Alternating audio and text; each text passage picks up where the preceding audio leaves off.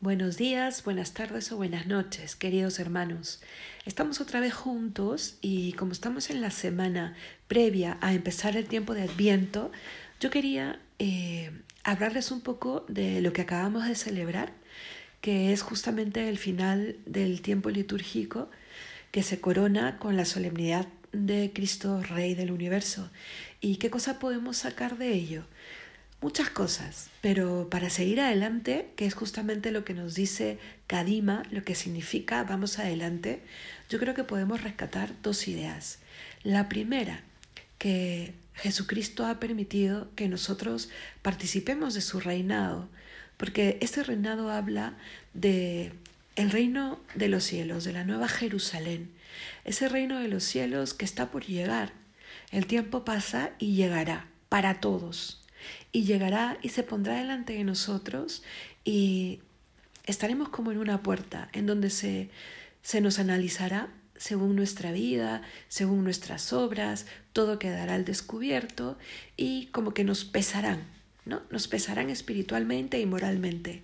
Y según eso, nosotros ganaremos la entrada, poder decirlo así, al reino de los cielos o como se separa el trigo y la cizaña, nosotros por nuestras propias obras nos habremos ganado la condenación eterna. Y miren, siempre estaremos a tiempo, mientras que estemos en esta vida, siempre estaremos atentos, entonces a tiempo. Entonces pongámonos en pie. El tiempo de Adviento nos dirá muchas veces que nos, nos pongamos en camino, que estemos vigilantes, que nos preparemos para la venida de Jesucristo y de eso hablaremos a partir de la próxima semana. Pero abracemos esta primera idea. El Señor nos ha hecho co-ciudadanos de su reino. ¿Cuántas veces ha hablado Jesús de su reino, cierto?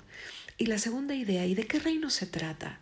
Miren, Él mismo ha dicho que es rey, Y ese reino eh, nos presenta a Jesucristo como rey del cielo y de la tierra, aunque en la tierra eh, de alguna manera esté presente el príncipe de este mundo que es el malo, ¿no?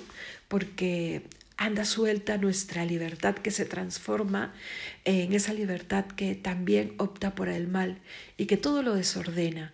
Entonces, ¿qué tenemos que hacer nosotros? Ver que estamos en peregrinaje, el camino hacia el cielo, hacia ese reino que es real.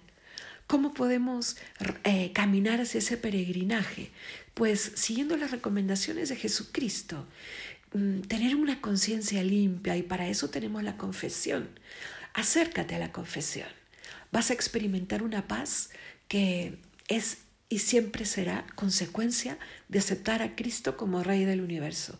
Y comulga, pero comulga aceptándole comulga reconciliándote, comulga eh, agradeciendo que entras, que puedes entrar en comunión con aquel que ha sido coronado rey también en tu corazón.